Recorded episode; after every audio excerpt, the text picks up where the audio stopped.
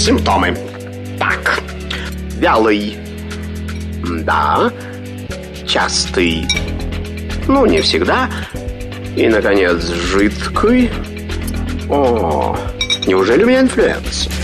Не занимайтесь самолечением. Заходите к Наталье Троицкой на медицинский форум. Лучшие доктора отвечают на ваши вопросы. Программа предназначена для лиц старше 16 лет. Медицинский форум отрывается. Здравствуйте, с вами Наталья Троицкая. Всех рада приветствовать. Сразу координат нашего эфира. СМС-портал плюс семь девятьсот двадцать пять восемь восемь восемь восемь девяносто четыре восемь. Телеграмм для ваших сообщений, говорит МСК Бот. Прямой эфир восемь четыре девять пять семь три семь три девяносто четыре восемь.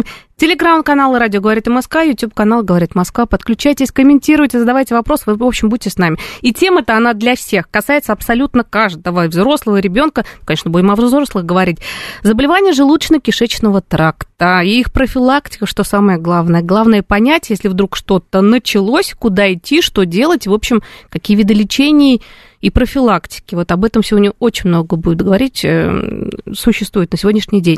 У нас в гостях э, врач-гастроэнтеролог ГБУС консультативно-диагностического центра номер 2 Департамент здравоохранения города Москвы Татьяна Николаевна Грызина рядышком со мной. Здравствуйте, Татьяна Николаевна. Здравствуйте. Татьяна Николаевна, ну начнем, как обычно, не статистику, конечно, но скажем, что какие самые-самые часто встречаемые заболевания желудочно-кишечного тракта.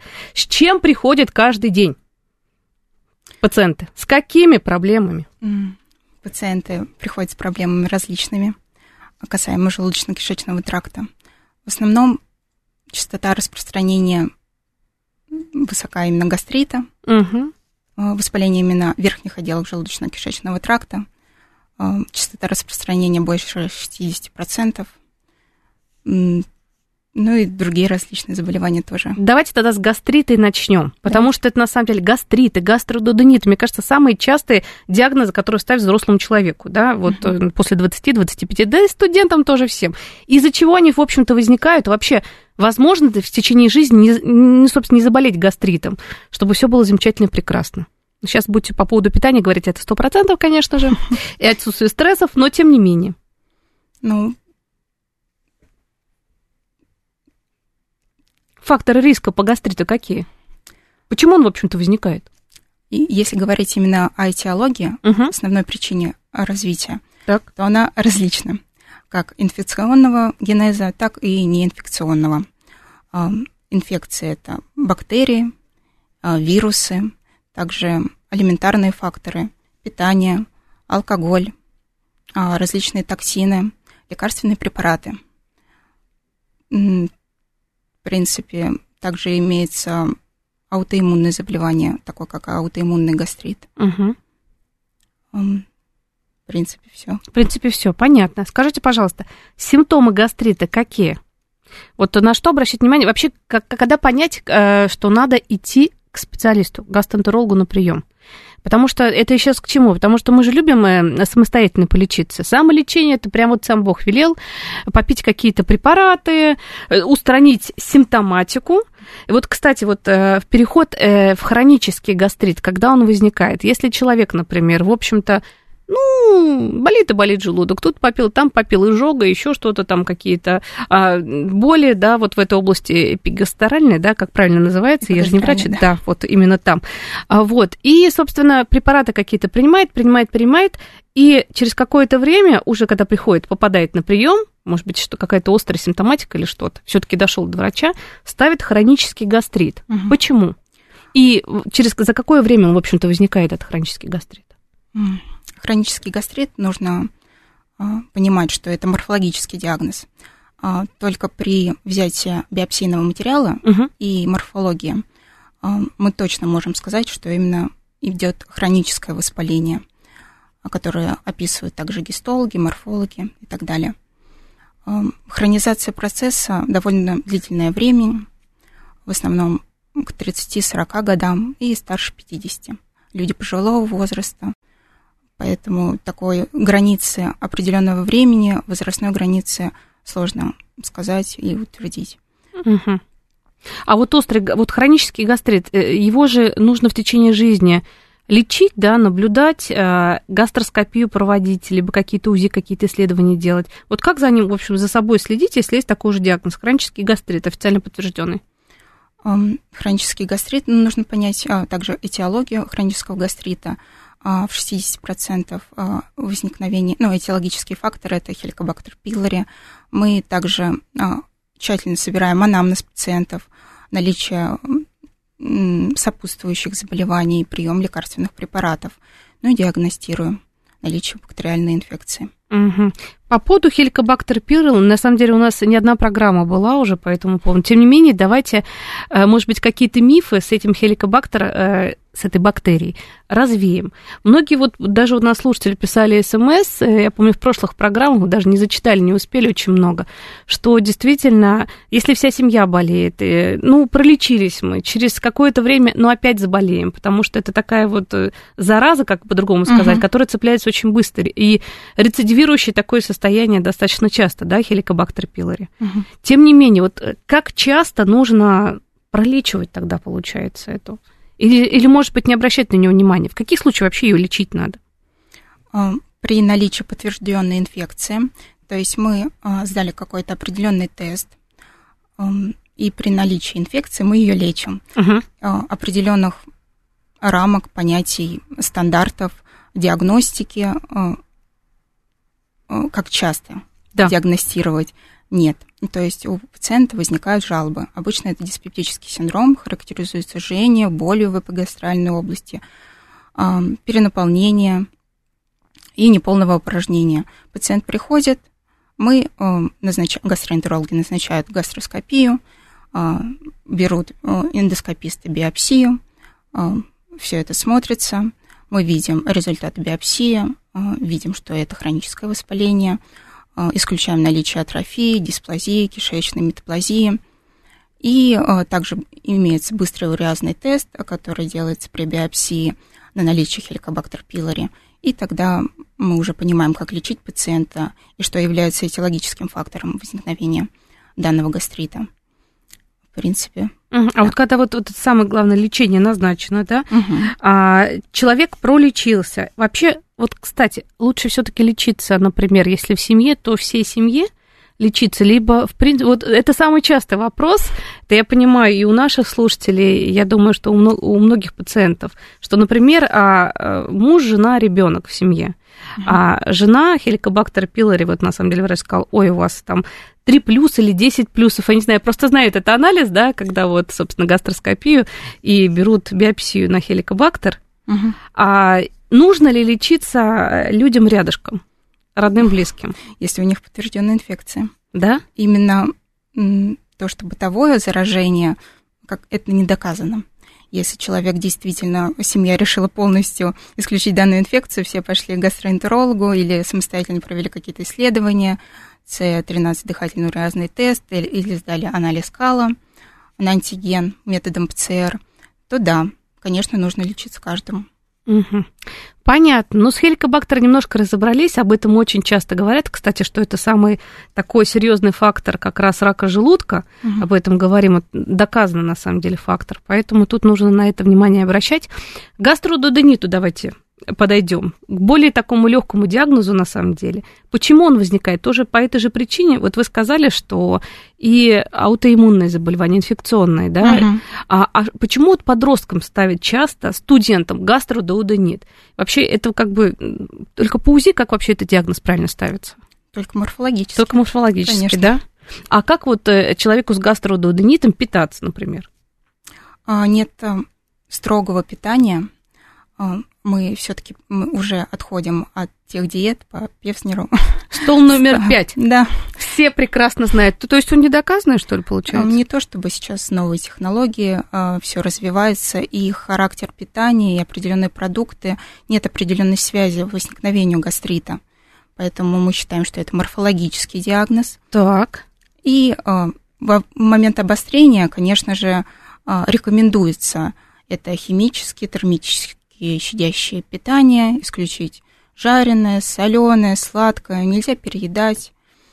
Вы сейчас перечислили вот эти моменты, которые совсем скоро, через неделю, будут нарушены всеми, у кого бы что ни было, какие хронические заболевания. Кстати, вот можете какие-то советы дать? Новогодний стол. Но это понятно, тут уже собирают, мне кажется, новости отовсюду. И диетологи, и гастроэнтерологи по этому поводу высказывают сейчас. Это самые, наверное, часто новости СМИ, в принципе. Но тем не менее, что, как вот себя обезопасить? Я так понимаю, многие там жалуются, и хирурги даже в том числе, да, что после новогодних праздников экстренных пациентов в больнице прибавляется. Потому что разрешено практически, ну, все себя балуют как только могут, и в неограниченном количестве. И, и спиртными, к сожалению, напитками, и всякими жирностями и так далее и тому подобное. Вот какой все-таки вот такой щадящий стол, ну, ну, себя побаловать, конечно, э, можно себе позволить. Человеку, например, с хроническим заболеванием желудочно-кишечного тракта, ну, они у многих, к сожалению, есть. Мы все не идеальны в этом плане. Угу. Что можно себе позволить, э, чтобы там ну, спокойно, в общем, пережить праздники? Ну, умеренное употребление данных продуктов. Ну, любых, да? То есть можно какой-то жирный салат оливье, там, я не знаю, что-нибудь жаренькое, жареное и так далее и тому подобное. Если, конечно, объедаться и в больших количествах, и у людей, у которых уже имеются хронические... А подготовиться, кстати, я сейчас перебиваю, по поводу каких-то вот есть препараты, э, которые принимают для улучшения пищеварения. Вообще никак. Можно ими подготовиться? Ну, нет определенной профилактики. У нас у каждого есть аптечка своя uh-huh. в доме, и все препараты люди знаю даже лучше, чем врачи. Понятно. Какие употреблять, когда. Понятно. Тут вот вопрос от Вадима. Можно ли голоданием или интервальным голоданием вылечить заболевание желудочно-кишечного тракта? Нет, конечно. Вот так вот, Вадим. А вообще интервальное голодание, как вы к этому относитесь? Полно, ну, к таким вот диетам, да, что люди достаточно... Вообще, как желудок к этому относится? И кишечник, и поджелудочная, и печень, и все остальные наши органы. Когда человек... Это же сейчас модная очень тема. Угу. Когда и девушки, и мужчины, в общем-то, все считают, что ну, и кто-то действительно вес, что если я там не ем, там, я не знаю, есть 16 часов, 24, даже 24 часа, это голодание суточное. Я про это читала, это, конечно, мощно, но тем не менее вот э, как только не увлекается вот этим интервальным голоданием, а, сильно портит желудочно-кишечный тракт вот этими ну, экспериментами? Конечно. Имеются определенные последствия интервального голодания. Какие, например? А, если это систематически, то возможно застой желчи. Угу. И в дальнейшем образование предкаменной стадии и в камней в том числе. Ух ты, вот так вот. Казалось бы, все легко и просто, а на самом деле вот вообще правильное питание это какое? Каждые три часа, каждые четыре человек должен? Три-четыре раза в день. Три-четыре раза в день полноценное питание. Отлично. Вот, вот, собственно, из диетических каких-то продуктов можно и так, мне кажется, скинуть лишний вес, а вот интервальным голоданием не увлекаться на самом деле, тем более, если камни возникают. Как наладить работу ЖКТ у грудного ребенка, спрашивают колики, газики. Ну, у нас, э, друзья мои, мы в следующий раз педиатра пригласим взять. Тут у нас взрослый гастроэнтеролог, поэтому по этому поводу тут вряд ли какие-то рекомендации можно получить. Или можете что-то сказать? Нет, лечу там же только взрослых. Вот, там же все перестраивается у малыша, конечно же. А, такой диагноз хронический гастрит с очаговой метаплазией поставили недавно. Что можете рассказать о метаплазии конкретно интересует? Если, Что это такое? Если имеется в виду кишечная метаплазия, ну, это ряд каскадных механизмов, а, также, которые может приводить хеликобактер пилори. Сначала возникает просто хронический поверхностный гастрит, потом атрофия – и кишечной метаплазии. А вот что это такое вообще из себя представляет? Это страшно? Атипия клеток. Но мы просто должны динамически наблюдаться. Ну, наблюдать данных пациентов. Угу. Проведение гастроскопии. И... А как часто вот такие пациенты должны наблюдаться и чем вот это чревато? Потому что все же у нас любят в интернете поговорятся, метаплазия – это предраковое состояние, правильно? По идее. Можно Нет? так сказать угу. может развиться аденокарцинома. Поэтому нужно исключить хеликобактер пилори, которая, как я говорила ранее, способствует возникновению, пролечиться и динамически наблюдать таких пациентов. Динамически как часто? Раз в год. То есть не забывать врача, через да. год обязательно прийти. Да. И какие, в общем-то, обследования проходить? Вот давайте сейчас к этому как раз диагностики коснемся. А гастроскопия, УЗИ, колоноскопия, КТ или МРТ, что вот самое такое важное? Вообще, как часто нужно даже здоровому взрослому человеку а, проходить вот такие обследования. Понятно, что иногда ничего не беспокоит, но проблема она есть, тем не менее. А как часто? При возникновении каких-то симптомов необходимо проконсультироваться с врачом, чтобы он назначил дополнительные исследования. В рутинной практике, конечно, применяются довольно часто это ультразвуковое исследование, как вы сказали, эндоскопия а, и колоноскопия по показаниям определенным. А как часто, если говорить в группе диспансерных диспансеризации, так называемой, в Москве, да, угу. после 40 лет раз 5 лет, после 60 хотя бы раз в 3 года. Также, если имеются наследственность определенная, то в районе 30-35 лет, конечно, нужно наблюдаться и делать профилактически хотя бы. Угу, понятно. Про наследственность как раз еще раз хочу напомнить. Это такой очень серьезный фактор риска. С онкологами мы уже не раз обсуждали. Если там есть у близких родственников, а, например, в анамнезе какие-то серьезные онкологические заболевания, желудочно-кишечного тракта, то тут нужно быть крайне осторожным. Кстати, по поводу колоноскопии. Как часто? Такая же последствия. Потому что мы понимаем, что рак кишечника, к сожалению, рак прямой кишки, он в лидерах э, и у мужчин, и у женщин, ну, в первой пятерке, скажем так. И он очень хорошо профилактируется. Как раз об этом много говорили. Поэтому не забываем эту процедуру. Многие ее боятся, конечно. Но бояться не надо. Так, а, вопрос такой. Мой знакомый периодически сидит э, по 20 дней только на воде. Говорит, что ему лучше после этого. Э, как вот после вот, вот такие пациенты приходят? Что там происходит дальше? 20 дней на воде? Да. Сложно поверить такому пациенту. Нет, ну вот бывают такие, ну что же, это... Это такое углубленное интервальное голодание. Это даже, я не знаю, как назвать, это просто голодание. Но вот 20 дней на воде, что может произойти? Ну и что обычно происходит? Я не знаю, это, конечно, ну, жестко очень. Ну, недостаток С такими пищевых... пациентами встречали, что потом происходит? Нет, у меня пациенты, наоборот, любят Покушать. обильно, да. Ага. Что есть, что не есть. Но если ему лучше, то хорошо, дай бог, чтобы ничего там дальше, никаких проблем не было, потому что мы уже поговорили о каких проблемах вот этого голодания длительного, интервального, а тут 20 дней без еды. Не знаю, не могу ничего сказать. Иван спрашивает, сделай продольную резекцию желудка. Какой риск возникновения онкологии? А по какому поводу? Не знаю. Почему вот Иван тут не уточнил, по какому поводу. Но вот э, боится последствий. Где-то, может быть, прочитал. Что можете сказать по этому, Татьяна Николаевна? Обследоваться. И нужно уточнить причину пациента. Угу. Иван, э, вы нам пришлите сообщение, что там и как. А, а лишний вес пожалуйста, пришло сообщение, лишний вес. То есть э, какая-то операция по как раз уменьшению, уменьшению объема. Да, объема желудка человек сделал, теперь э, боится, не, будет ли каких-то последствий. Как правило, какие могут быть и как их предотвратить? Ну, нет таких стандартов последствий после проведенной операции. Динамически наблюдаться, угу. если только так. Так что, Иван, динамически наблюдайтесь и не переживайте не, не, по этому поводу, не думайте. На самом деле, плохие мысли, это вот, не знаю, касаемо вообще всего, мне кажется, притягиваются.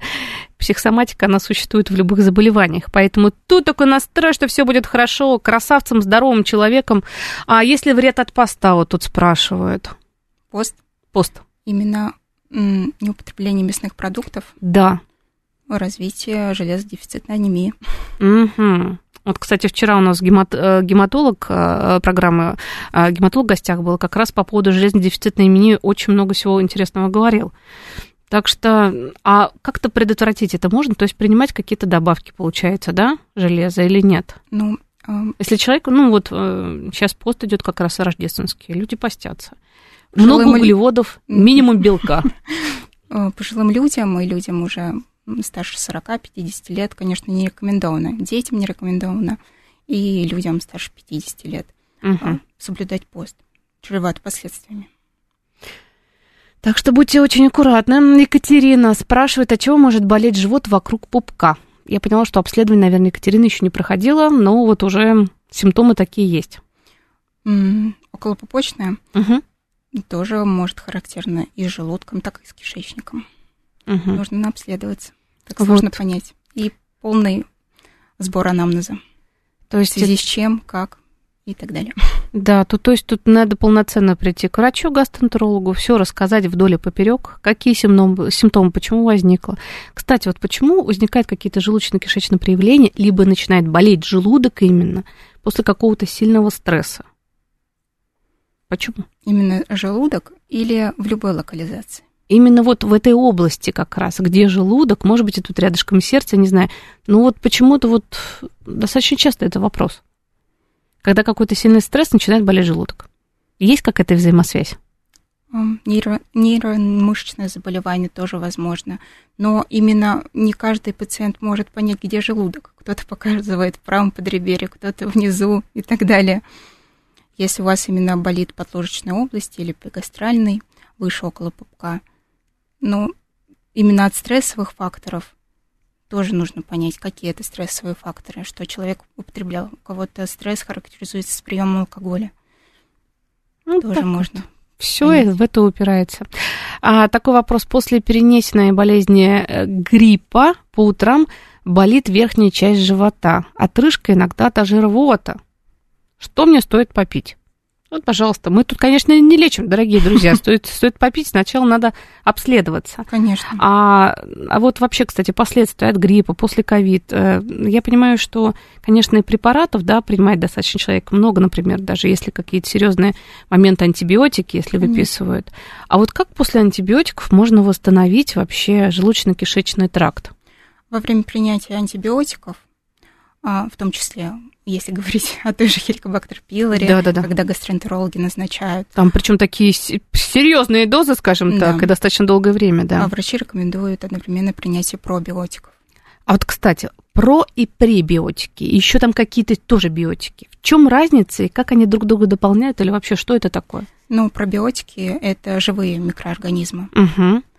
А пребиотики, они уже синтезируются, то есть они не колонизируются в желудочно-кишечном тракте, но способствуют дальнейшему колонизации. Поэтому в этом различие. А вот, кстати, можно их заменить, например, биокефиром или какими-то вот такими с болгарской палочкой кефиром и прочее, прочее. Вот все вот эти препараты. А, к, к сожалению, нет. А, количество именно пробиотиков, это количество штаммов, а, определенного штамма и количество самих а, бактерий – в определенном препарате это разнятся.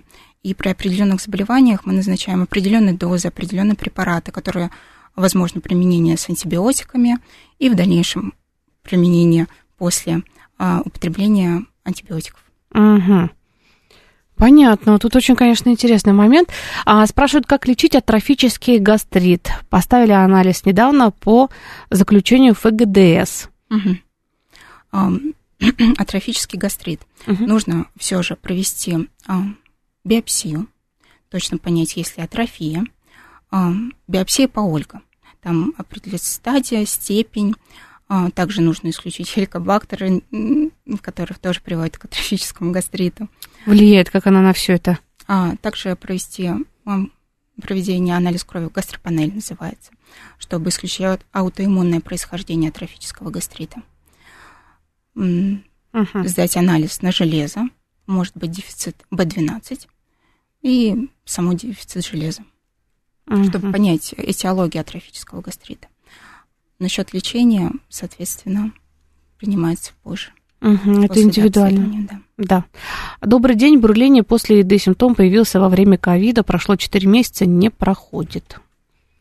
Именно Хорошо, бурление? Именно бурление после еды. Что это может быть?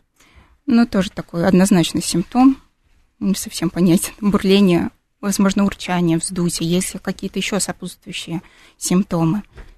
Нужно mm-hmm. уточнять. Нужно уточнять и обследовать. Все-таки идти к специалисту.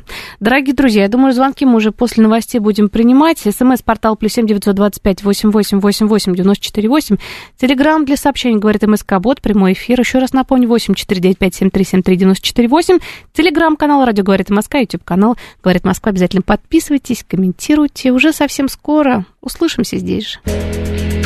Симптомы. Так, вялый. Да, частый ну, не всегда. И, наконец, жидкий. О, неужели у меня инфлюэнца?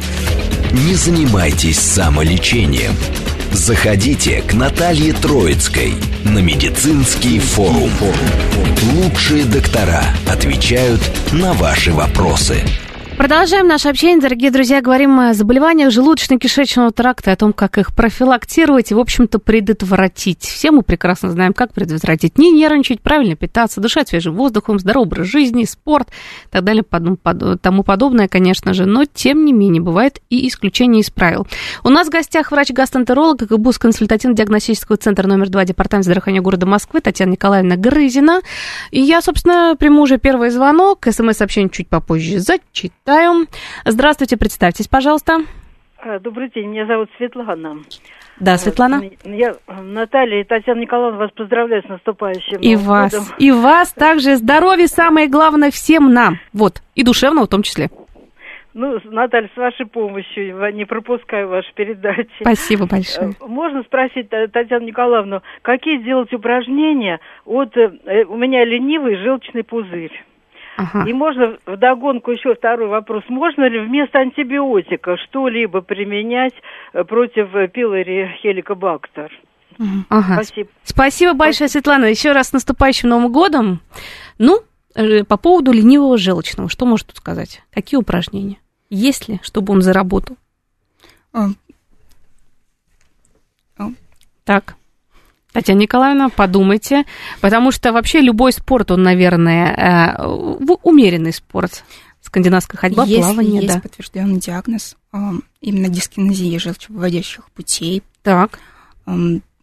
Это обоснованный диагноз, угу. клинический, который характеризуется именно болью в правом подреберье, длительность, которая более 30 минут, не купируется определенными препаратами также не проходит после, не связан с актом дефекации. uh Если данный диагноз поставлен, просто пациентка сказала, что значит ленивый? Ленивый желчный. Ну вот, наверное, может быть, желчь плохо, плохо как прогоняет и все прочее. Если знаю. есть определенный застой, да. желчекаменная болезнь, да. нужно пациент просто так быстро сказал, угу. не совсем понятно. Конечно, пожилым людям а, моторная двигательная активность а, необходима и важна. Любые анаэробные нагрузки, а, пешая ходьба, скандинавская ходьба, это только улучшает состояние жел... желчевыводящих путей uh-huh. в основном и целому организму. Вот. Понятно. Все. То есть никаких специфических упражнений в этом плане нет. Если будет хорошая двигательная активность, даже скандинавская ходьба, там же все, все мышцы участвуют, и желудок, и кишечник, и все у нас приходит в норму, это здорово. По поводу замены антибиотиками э, лечения хеликобактер пилори вообще существует или нет. Потому что понятно, что схема лечения, она такая очень серьезная, и многие пациенты, которым ставят диагноз хеликобактер пилори, просто боятся. Две недели, я просто знаю, да, а там серьезная, конечно, терапия, очень серьезная. И даже среди моих знакомых, тем более пожилых людей, кто, например, этой схемой следовал и лечился, то есть потом разные проблемы желудком, конечно, восстанавливаются достаточно долго. Заменить антибиотики можно чем-то другим, чтобы Сож... вылечить хеликобактер? К сожалению, радикационная терапия включает прием антибак... антибактериальных препаратов, и замены их не существует. А, доказано, что антибиотики устраняют данную инфекцию. А, биологические добавки, какие-то лекарственные препараты, травы, нет доказательной эффективности устранения инфекции. Поэтому, к сожалению, только единственная терапия, возможен подбор каких-то определенных антибактериальных препаратов. У нас есть несколько схем лечения, а, плюс еще дополнительные препараты, которые входят тройная, множество есть линий препаратов. Угу. Поэтому только так. То есть тут только-то стараться подбирать. Дело в том, что, конечно, хеликобактер – это такая вещь, которую очень сложно... Коварная бактерия, очень сложно ее без антибиотиков победить. Поэтому тут надо выбирать. Это действительно серьезные, тем более, когда ее слишком много, и она начинает портить жизнь человеку, угу. и может действительно довести желудок ни до чего хорошего, то это совсем нехорошо. Так, принимаем следующий звонок и следующий вопрос от слушателя. Здравствуйте, представьтесь, пожалуйста. Здравствуйте, Светлана Васильевна, с наступающим вас С наступающим, годом. спасибо Здоровья большое. и мирного неба. Спасибо, Светлана Я хотела бы вот что спросить. Скажите, пожалуйста, после отравления какие-то нужны анализы сдавать, принимать лекарства. Светлана Васильевна, а какое отравление было чем? Э, продуктом питания или, может быть... Э, Продуктами питания, да. Ага, хорошо, сейчас мы все узнаем. Спасибо большое. Татьяна Николаевна, что вот как восстановить желудок, если было какое-то серьезное отравление, например? Если, если говорить о пищевой токсикоинфекции, да. А, либо каких-то других бак- бактериях, да. нужно обратиться тоже к специалисту, чтобы исключить наличие а, либо человек до этого да, обследовался, либо нет кишечных инфекций, анализ крови, антитела на различные кишечные инфекции.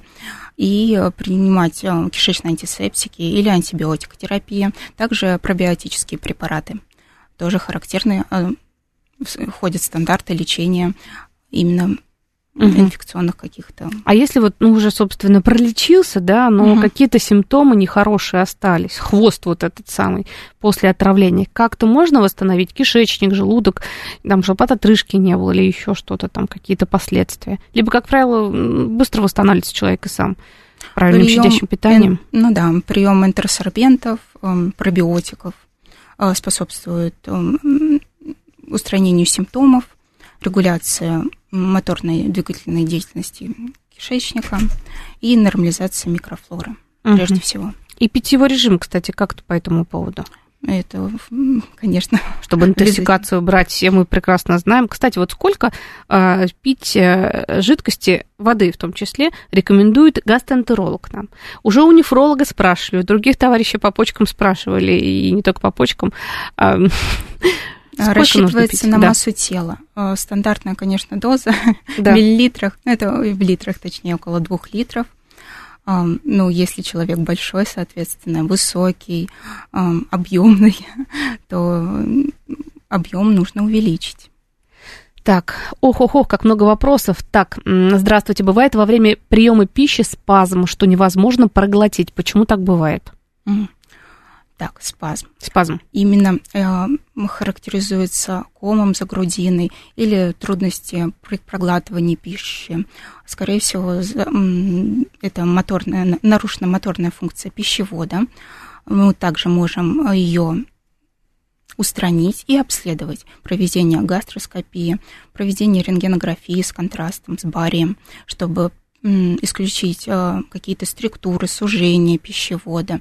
Также есть э, более информативные методы. Это манометрия, которая характеризует, э, точнее, угу. характеризует двигательную активность, моторику оценивает пищевода. И исключая определенные заболевания, мы лечим пациента потому что гастроэзофагальная рефлюксная болезнь, ахолазия, диффузный эзофагоспазм, все это характеризует данные симптомы.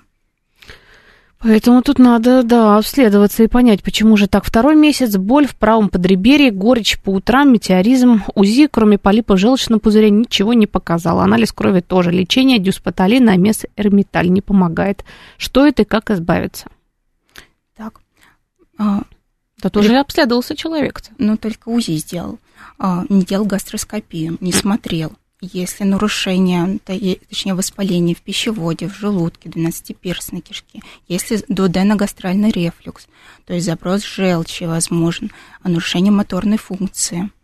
Поэтому также нужно дообследоваться и тогда скорректировать полностью лечение. Если спазмолитики не помогают, то это нужно, чтобы посмотреть. Нужно искать, да, где Причина. там, что это и почему. И вздутие, тем более живота. Причин тоже много. Ну, многие боятся гастроскопии, пытаются ее как-то заменить. Просто говорят, что сейчас УЗИ такой замечательный, кто-то к этой МРТ придумывает. Но вот гастроскопию чем-то заменить можно, либо нет. К сожалению, нет. Оценить э, состояние слизистой способен только проведение эндоскопии, то есть гастроскоп мы смотрим слизистую, расцениваем воспаление, наличие эрозии, язв, а, содержимого также.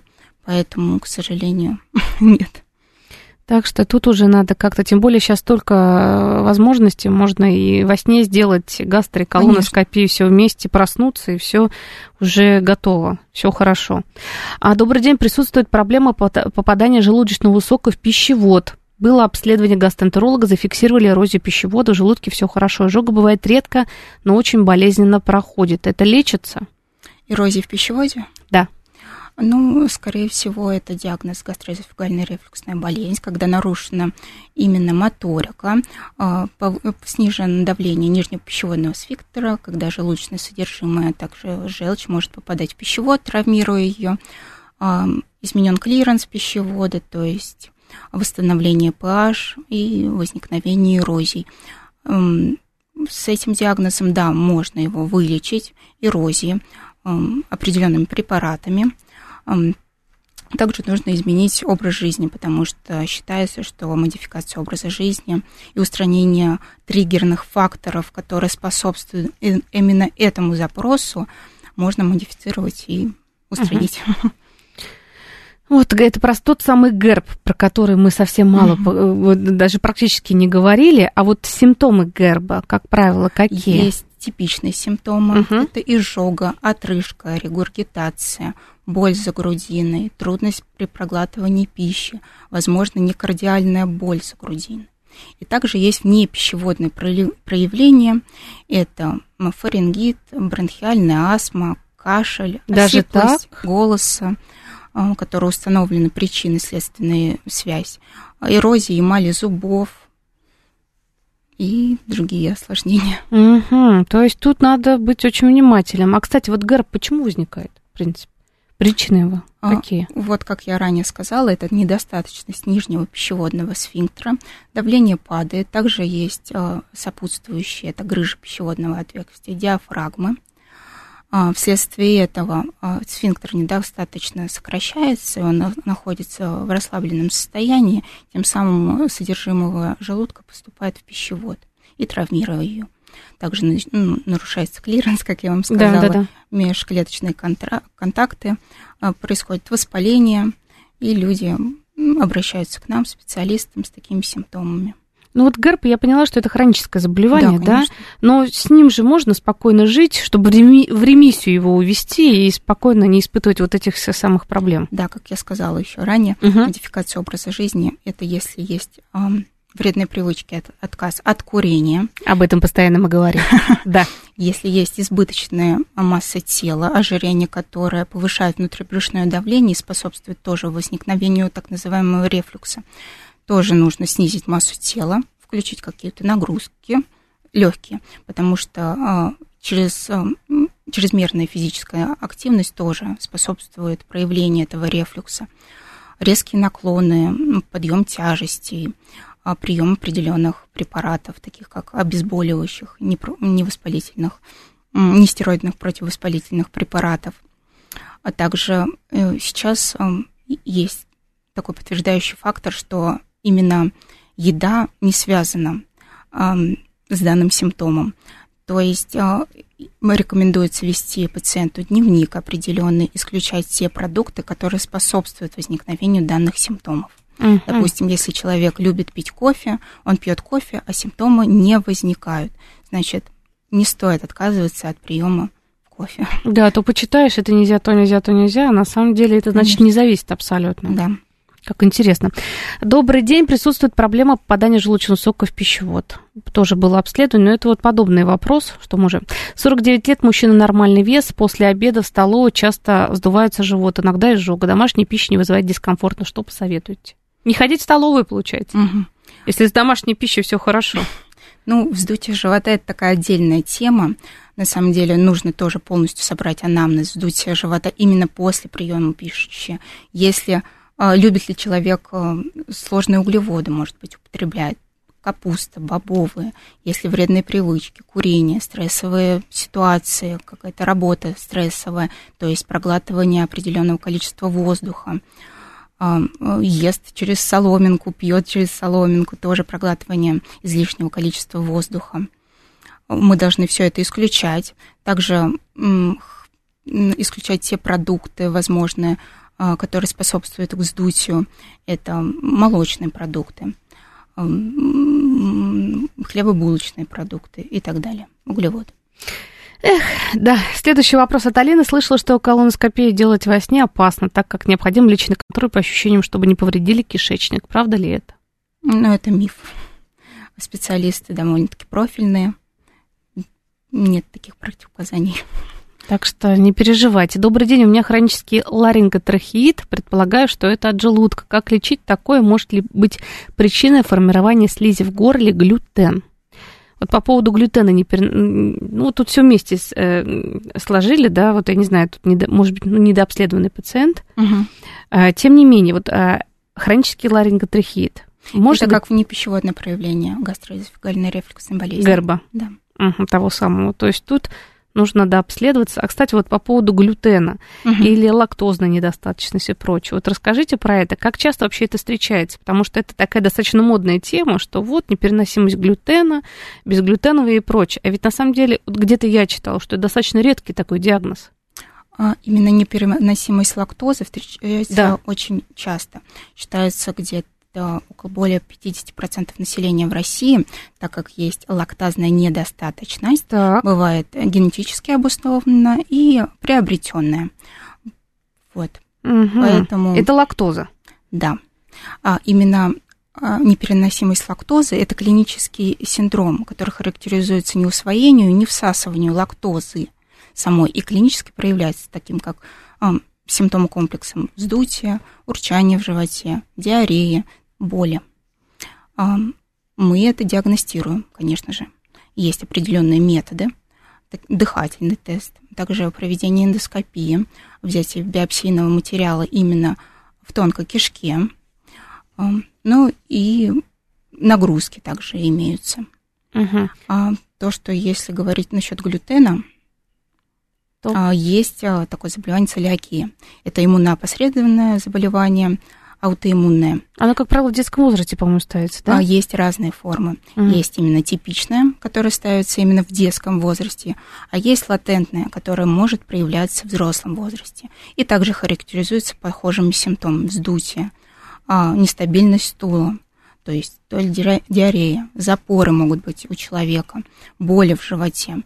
У женщин а, также внекишечное проявление, а, у женщин, допустим, проявляется аменорея, нарушение репродуктивной функции, а, недоношенность а, или отсутствие беременности.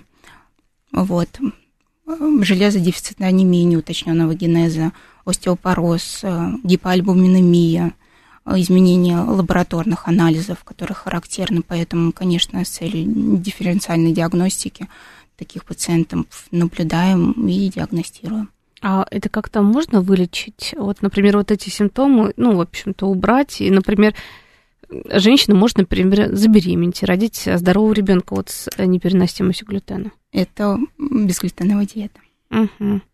Вот уже к этому как раз и подошли. Но опять же, это вот а, безглютеновая диета. Вот вы сказали 50% это Нет, это именно лактоза. лактоза. Да. А, а вот именно целиакия да. и есть гиперчувствительность Часто глютена. Это разные вещи а, частота встречаемости от 0,1 до 6 или 2 процентов. Ну, это не, небольшой да. процент, на самом да, деле. Да, да. А как вот, в общем-то, обследоваться и понять? Вот вы сказали, как вот э, есть анализ, да, по поводу лактозы непереносимости, угу. а глютена как обследоваться? Да. Понять, что есть причины в этом. Потому что, смотрите, вы перечислили столько, на самом деле, симптомов и факторов риска, да, Э, например, как понять, что это на самом деле непереносимость э, глютена у человека, у которого другие вообще абсолютно Мы исключаем проблемы. другие факторы и потом приходим к этому эм, исключаем другие поражения. В общем, органов... гастроэнтеролога со всеми болячками надо идти к гастроэнтерологу, это я уже поняла, потому что... Ну да. Исключаем другие проблемы и приводим к тому, с целью дифференциальной диагностики исключаем недо... ну, целиакию, а, недостаточность лактозы непереносимость лактозы, лактазная недостаточность и так далее.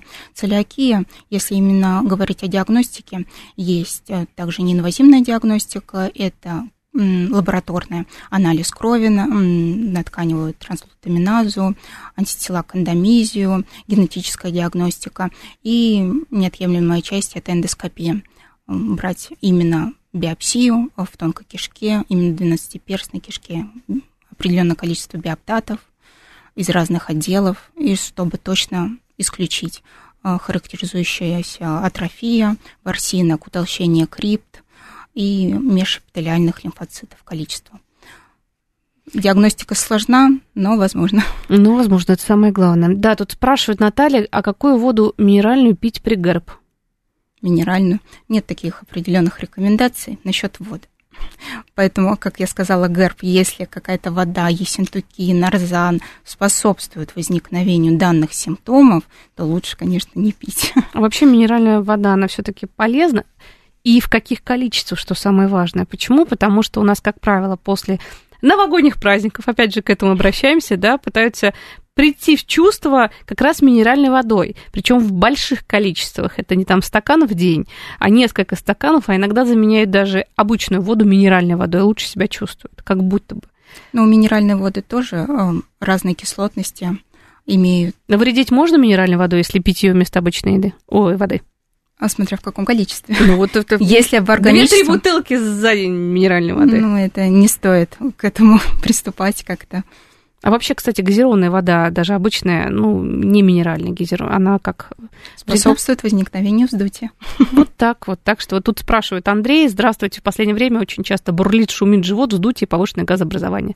С чего начать лечение или какие лекарства? Вес 100 килограмм, рост 175. Вот тут у нас все прямо Ну вот, как я ранее сказала, нужно исключать способствующие факторы возникновения вздутия, патологии органов желудочно-кишечного тракта и непереносимость или недостаточность тем более ферментов. У половины населения вот как раз непереносимость лактозы, это мы уже поняли. А кофе с молоком многие любят или просто молочные продукты. Э, Еще можно сказать, что не определенное количество способствует возникновению данных продуктов. То есть, допустим, возникновению вздутия, урчания боли больше 360 мл молока. Если за раз человек пьет, то возможно возникновение симптомов через час-три а, появятся данные симптомы. Угу. Но нельзя забывать, что есть скрытая лактоза, так. то есть сухое молоко, как вы слышали, там содержание лактозы именно а, в 6 раз выше, если считать в граммах. Поэтому угу. диагностика как интересно все. Тут э, спрашивают, нужно ли, можно ли пить препарат с пребиотиками для профилактики заболеваний? А, нет, профилактики таковой нет. Есть определенные симптомы а, заболевания, которым мы определенно назначаем данные препараты. Угу. То есть просто так для профилактики ничего пить нельзя. Опять же, про ферменты спрашивают, можно ли во время праздников пить для профилактики? Нет, профилактики нет. Потому что хочется жирной пищи и побольше, как говорится. Ой, слушайте, мы совсем не сказали про синдром раздраженного кишечника. Тут несколько вопросов по этому угу. поводу. Как он проявляется, как его диагностируют? Вот сразу не так много уже времени до конца эфира угу. осталось.